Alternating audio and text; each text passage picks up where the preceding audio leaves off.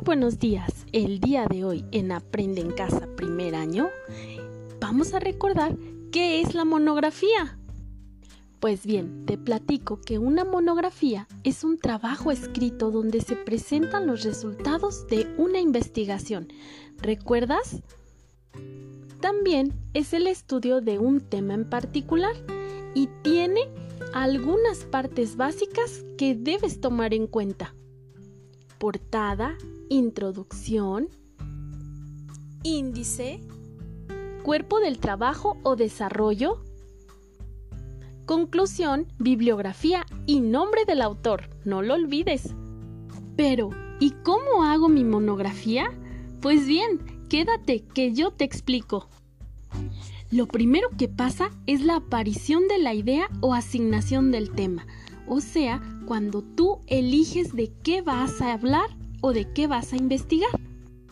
Después tenemos la búsqueda de información. Recuerda que si vas a usar la web, debes buscar en páginas confiables. También puedes usar libros, revistas o también láminas.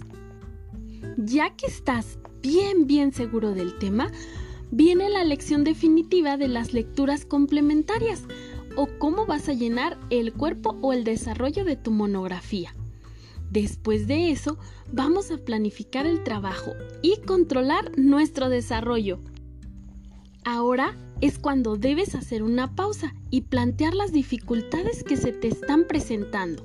Y ahora sí, es momento de regresar con la maestra y preguntarle. Cuando la maestra haya despejado tus dudas, Ahora sí, es momento de la redacción del primer borrador. Poco a poco tu trabajo irá agarrando forma y después viene la evaluación intermedia en donde tú y tu maestra revisarán las partes de tu monografía. En este caso, recuerda que lo hicimos en la clase en línea. Y finalmente, el plan de redacción definitiva, en donde vamos a ajustar la estructura. Y listo, irá quedando nuestra monografía. Algunas características de la monografía son que es un texto descriptivo, es un estudio exploratorio. Su objetivo es el estudio de un tema y es de carácter de investigación documental.